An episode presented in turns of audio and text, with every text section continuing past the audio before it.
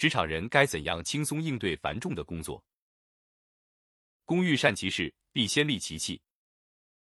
从技术层面来说，学会使用杠杆，也就是借助工具的能力至关重要。比如，我一个人可以完成几个人的工作，比如建网站、做推广、运营自媒体，不发声做音频，不出镜做视频，在写好文章的前提下，只需要数分钟。但我一句代码都写不了，靠的就是工具。比如我现在写的这篇回答，写完后我只需要复制粘贴到我自己的网站内，它便连文字带图片自动保存到我的服务器上。我可以一键发布并生成音频文件，在一分钟内更新到喜马拉雅等音频平台，就像下面这个链接演示的这样。如果不借助工具，就需要专业的录制环境，花大量的时间去录制。现在只需要几分钟的事。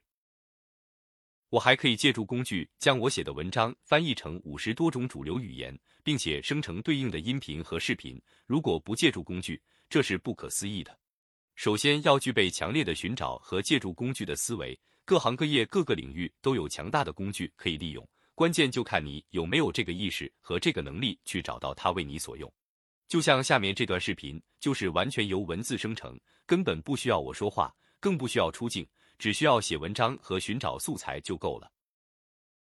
从思维方式层面来说，就是要深刻理解不同的商业模式对于生产力的影响。比如你所做的工作是否存在一时效应、复利效应、边际成本递减效应、不在场收入效应？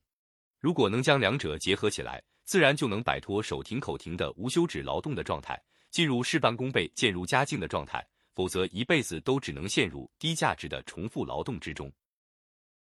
之前有人质疑我的自媒体和网站不可能是我自己一个人在运作，因为工作量实在太大。但千真万确，就是我一个人在运营。因为最大的工作量在于写作，这个没人能够代替，机器更不可能代替。但只要文章写出来，无论是自媒体同步，还是创作音频和视频，借助工具都是轻而易举的事情。所以，学会使用工具至关重要。人类与其他动物最大的不同，就是人类懂得使用工具，会找工具，会使用工具，甚至比勤奋更重要。